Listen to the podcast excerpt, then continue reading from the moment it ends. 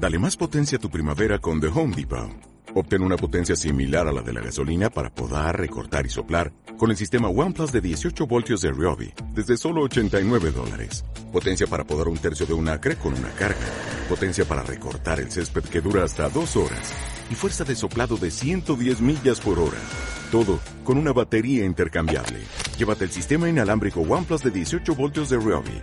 Solo en The Home Depot. Haces más. Logras más. Aterrizamos nuevamente en la realidad político internacional, la política internacional del gobierno del presidente Fernández y las dificultades que enfrenta en ese frente, que enfrenta en ese frente, que enfrenta en ese, en esa dimensión, con metidas de patas de funcionarios eh, locales, por ejemplo, el embajador de China, lo estuvimos, el embajador argentino en China, lo estuvimos escuchando ayer hubo reacción del gobierno de Santiago Cafiero, el canciller, que sostuvo que el, embajador habló a título personal que Argentina eh, apoya la idea de una sola China, pero minimizó de alguna manera la condena contundente de Bacanarvaja, de Sabino Bacanarvaja, el embajador en China, a la visita de Nancy Pelosi a Estados a, China, a Taiwán. Escuchamos a, esas declaraciones de Vaca Narvaja, Pelosi por Vaca Narvaja. Nosotros estamos seguros de que esta visita ha sido una provocación para China y, ha sido un problema para toda la comunidad internacional.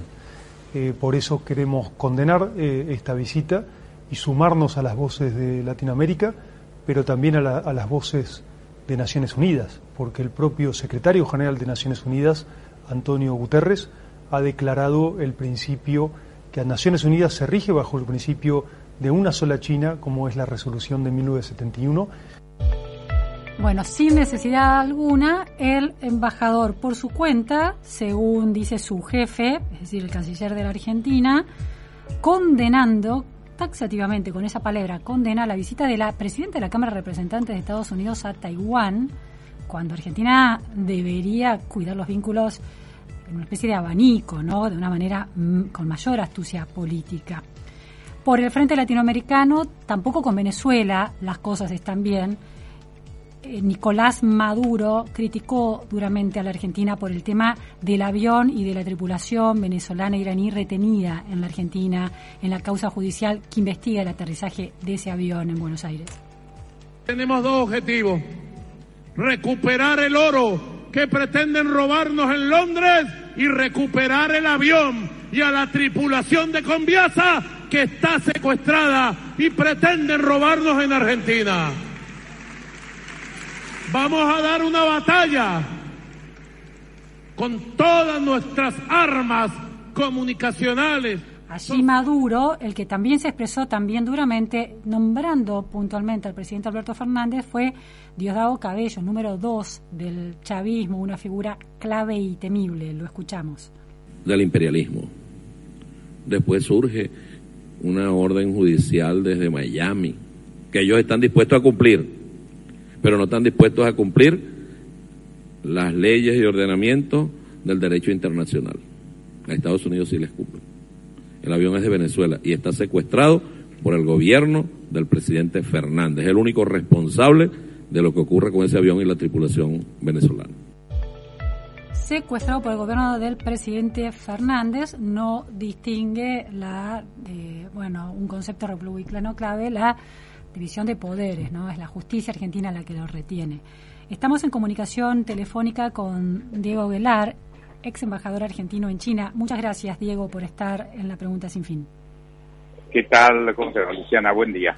Buenas tardes ya. Sí, bueno, digo, eh, muchas eh, preguntas. En principio, en relación a China, un embajador, escuchamos ayer y repetimos hoy, estas declaraciones, esta condena tan contundente de un embajador al gobierno de Estados Unidos, a la presidenta de la Cámara de Representantes por su visita a Taiwán y la corrección del Santiago Cafiero, del canciller, eh, señalando que no fue una posición oficial del Estado argentino. ¿Cómo se explican en el mundo de la diplomacia, de las jerarquías diplomáticas, que un, que un embajador se corte solo en tamaña declaración? No, no se explica, indudablemente no, no corresponde y finalmente, además, primero se pronunció el embajador equivocadamente, pero después ratifican de alguna forma, aunque hay una corrección respecto a que opinó, etcétera, pero de alguna forma legitiman la, la, opinión y tampoco corresponde al gobierno argentino expedirse sobre, obviamente, un conflicto tan delicado entre las dos superpotencias del mundo, eh, más allá de las opiniones individuales que vos o yo podamos legítimamente tener y cualquiera en el, mundo, ¿no? Pero indudablemente estamos hablando de, eh, después de lo que está pasando en, eh, en, en, Ucrania, que se desatara este conflicto sería una tragedia para el mundo, además. Ahora, digo, quiero entender, ¿no? Porque eh, lo que dijo Cafiero es Argentina adhiere al principio de una sola China, pero cree que hay que desescar las, las, tensiones. Evitó la palabra condena y cualquier interpretación en el sentido de condena a Nancy Pelosi. Pero Vaca Narvaja, que es un subordinado del canciller, ¿hay algún mecanismo en el mundo diplomático por el cual un embajador que eh, comete tamaño error, forzado o no, eh, deba recibir? ¿Cómo un embajador hace eso, pone en un brete diplomático a un país y no tiene algún tipo de sanción? No, debería tenerlo, debería tener una reprimenda como mínimo pública, porque no es el rol del, embajador hacer ese pronunciamiento desde ese lugar, además, ¿no? Eso sin lugar a duda, y de alguna forma no para justificarlo, pero para explicarlo, el, el embajador este, Bacanar Baja es realmente alguien sin experiencia, hace muy poco tiempo que está en funciones como en el, en el servicio exterior, es una responsabilidad enorme ser embajador en, en, en China y hay que tener en claro estas cosas que especialmente que cuando no, no hay una, una cancillería que ejerza el control de las embajadas, etcétera, o la ejerza tan mal como esta Cancillería bajo eh, Santiago eh, Cafiero, bueno, se producen este tipo de cosas. Lo hemos visto en otros embajadores, especialmente el representante ante la UEA, por ejemplo, eh, que ha hecho muchas de estas cosas,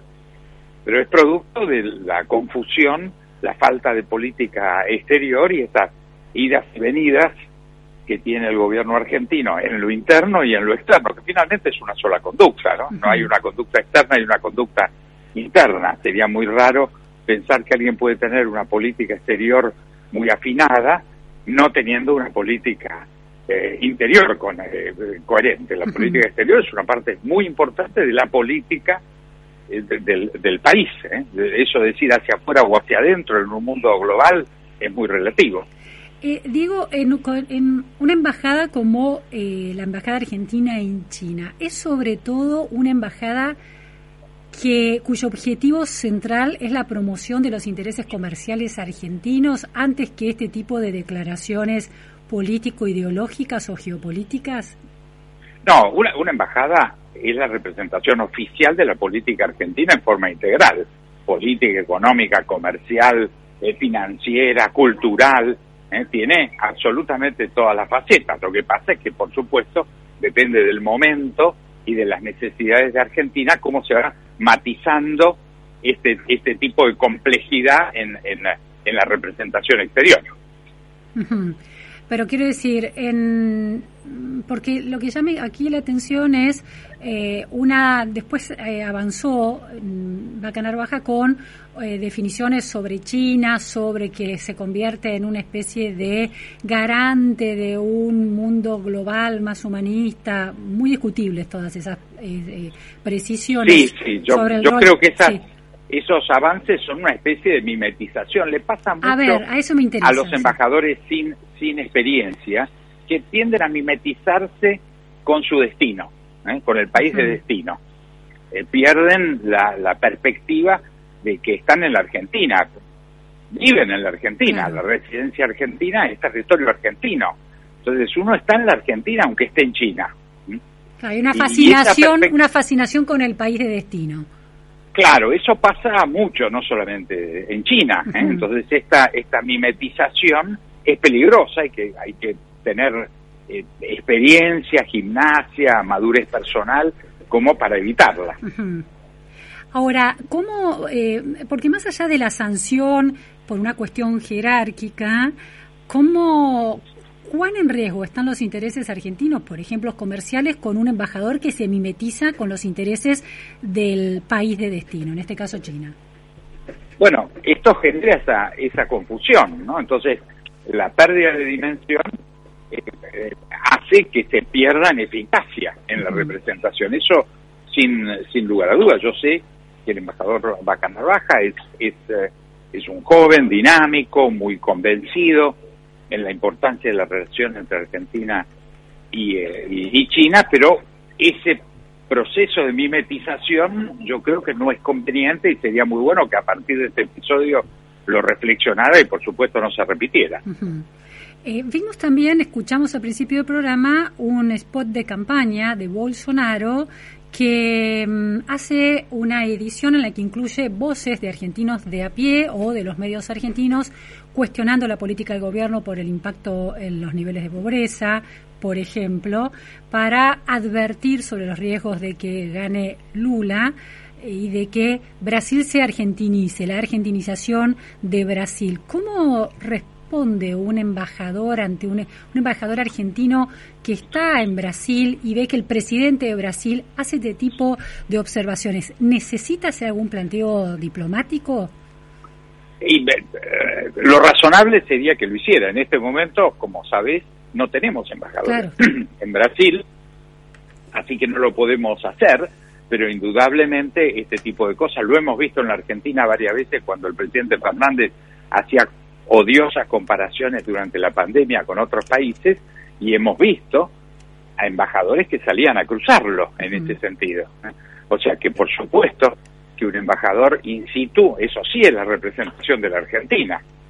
Podría, podría plantear por las vías diplomáticas algún tipo de, respuesta, de, queja. desde una declaración o una protesta formal, hay distintos instrumentos, lo puede hacer por escrito, lo puede hacer a través de los medios, hay distintos medios, pero indudablemente eh, es, un, es un hecho innecesario, con todo respeto a, a la libertad de expresión de cada, de cada país y de cada candidato en una campaña en una campaña electoral los intereses argentinos, brasileños, históricos, muy importantes, y por supuesto ambos lados tenemos que hacer todo para preservarlo y no ponerlo en tela de juicio. Diego, el, también escuchamos a Maduro y a Diosdado Cabello cuestionar duramente a Argentina y al presidente Alberto Fernández por este avión retenido que investiga la justicia argentina.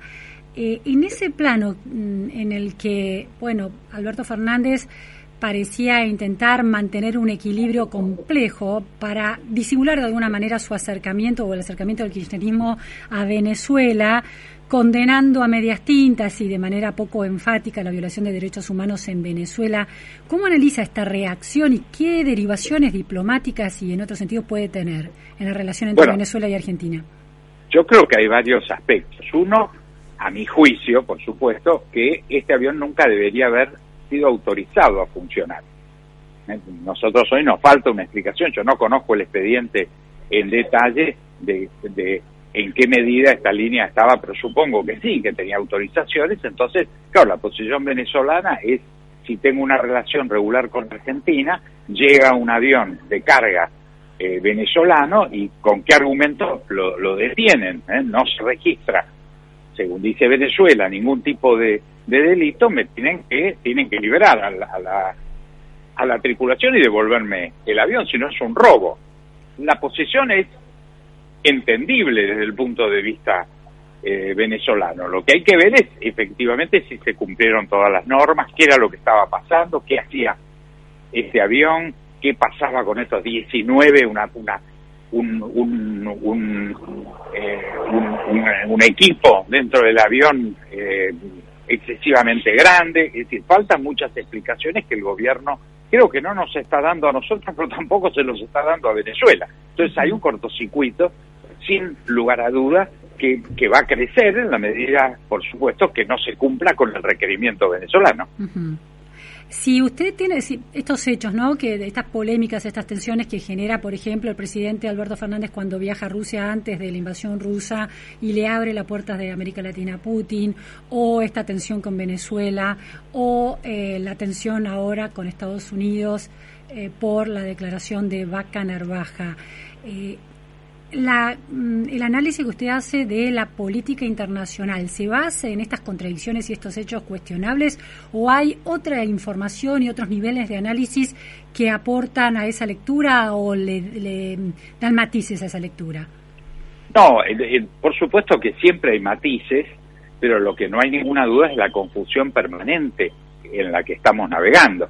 Pero insisto, no hay que pensarlo como, como un dato externo. En la Argentina hay 100 embajadas extranjeras, hay más de 300 corresponsales extranjeros, hay empresas, bancos que están instalados en la Argentina. Todos ellos están informando a diario de las contradicciones, los, los eh, las marchas y contramarchas este, eh, que vemos permanentemente en, en, la política en la política exterior y esto hay que tomarlo como como un dato muy difícil de explicar. Yo tengo una mm. agenda compleja desde de, muchos años de estar en el servicio exterior en Estados Unidos, en, en, eh, Europa, en Brasil, en China, y mucha gente me pregunta y me es difícil a mí explicar qué es lo que pasa porque realmente muchos de los hechos no tienen explicación.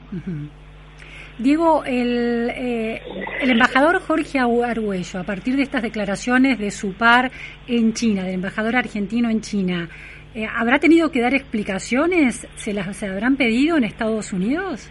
Sí, muy probablemente, muy probablemente, porque seguramente la embajada americana en, en Beijing debe haber informado y por lo tanto es muy probable que haya tenido que dar explicaciones. Ahora, el embajador Agüello es un experto en, en explicar lo inexplicable ya a esta altura. Eh, alguna explicación habrá dado, no sé cuál es. Después de Batakis puede explicar todo, ¿no? Exactamente.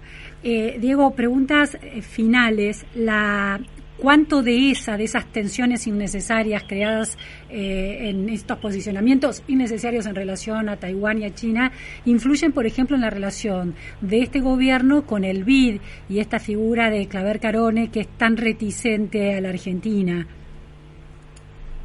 bueno, forma parte de la misma confusión. El gobierno argentino ha hablado muy mal del presidente del del BID, entonces hay todo un cantidad de cruces que van desde, desde, por supuesto, la debilidad de la Argentina como garante de sus propios créditos a cuestiones personales. Ahí eh, todo va, va, va aumentando la cuenta en relación a, a, la, relación y cada vez se, complica más. Este, me imagino que para el, el ministro Massa en ese momento, después de esa posiciones con, en China o de las declaraciones contra el presidente del BID, que le va a ser puesta arriba cualquier pretensión de, búsqueda de apoyo.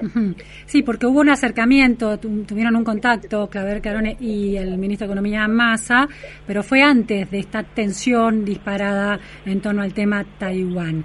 Eh, y última cuestión, Diego, eh, ya yendo al tema Taiwán, eh, hay ahí una tensión. ¿Se puede escalar o hay, por ejemplo, intereses económicos que estén por encima de los riesgos de escalamiento eh, de la situación por el reclamo de soberanía? Me refiero a esta idea eh, del, de la producción específica que tiene Taiwán en el tema de los semiconductores.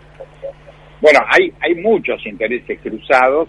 Yo creo que la tendencia natural es a buscar el equilibrio y tratar de contener en la escalada. Ahora, en una operación como la que hubo rodeando a toda Taiwán por parte de China, podría haber ocurrido un accidente y ese accidente hubiera tenido consecuencias eh, realmente imposibles de medir. O sea, yo creo que cuando hay un punto de alta tensión, eh, desgraciadamente el peligro existe. Yo diría, y apuesto a eso, es que la escalada se va a limitar, va a reinar el sentido común y los intereses cruzados que tienen Estados Unidos y China son los que los que van a predominar. Está este, este, uno de los intereses cruzados tiene que ver con el, lo que se llama el escudo de silicio. ¿Podría explicar de qué se trata?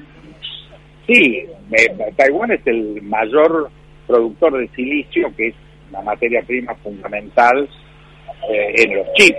Eh, eh, Taiwán está en el medio de la producción, yo diría, ideológica o en la investigación científica, en el hardware norteamericano. Eh, eh, hay un proceso que se hace en Taiwán y otro pedazo que inclusive se hace en China. hay muchos de estos procesos combinados eh, hoy en el mundo interdependiente, en las cadenas de valor, participan distintos países. Taiwán está en el medio de esas cadenas de valor. Eso, la verdad, ayuda a garantizar la paz, ¿no? porque esos intereses combinados eh, por, por, productos especialmente tecnológicos centrales en China y en Estados Unidos y en otros lugares del mundo hacen que romper las cadenas de valor es muy grave. Miremos lo que pasa con energía o con alimentos en, en, términos de la invasión a Ucrania. Ahí no alcanzó para frenar el, la, eh, la, voluntad imperialista de Putin, ¿no? La provisión de gas y ese commodity que Europa necesita claro, tanto. Pero, pero pensemos que hay 4 o 5 mil millones de dólares de asistencia eh, europea y americana a Ucrania uh -huh. y mil millones de dólares por día eh, que van por el, por el suministro de gas, petróleo sí, sí. y carbón ruso a Europa, es decir, van cuatro o cinco, van solamente cuatro o, o cinco días de abastecimiento, todo el equipamiento que tiene Ucrania. Uh -huh. Sí, sí, aún en la guerra esos intereses siguen siendo centrales también para las decisiones. Está claro. Muchísimas gracias, Diego Velar, por no, estas precisiones. Por favor, un gusto siempre a disposición. Era Diego Guelar, ex embajador en China, también en Estados Unidos, Brasil y la Unión Europea. Bueno, la diplomacia argentina, la política exterior, sin ton ni son, Velar dice la política doméstica también.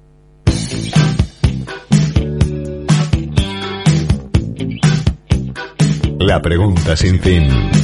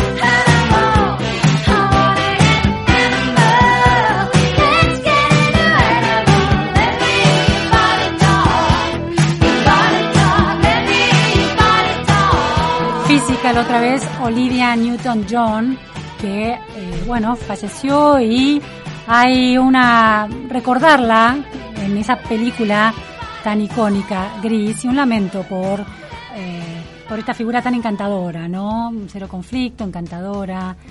Eh, así que bueno, nos dimos ese gusto en la pregunta sin fin. Hemos llegado al final de la pregunta sin fin en este día martes. 14 grados de temperatura, todavía no llovió. Hay nubecita con sol, pero desapareció el iconito de los truenitos. En la operación técnica estuvo Esteban Cavaliere, en redes y en producción Juan Sebastián Correa. No se vayan, siguen Maxi Palma con Millennium te acompaña. Gracias, hasta mañana. Purchase new wiper blades from O'Reilly Auto Parts today and we'll install them for free. See better and drive safer with O'Reilly Auto Parts. Oh, oh, oh,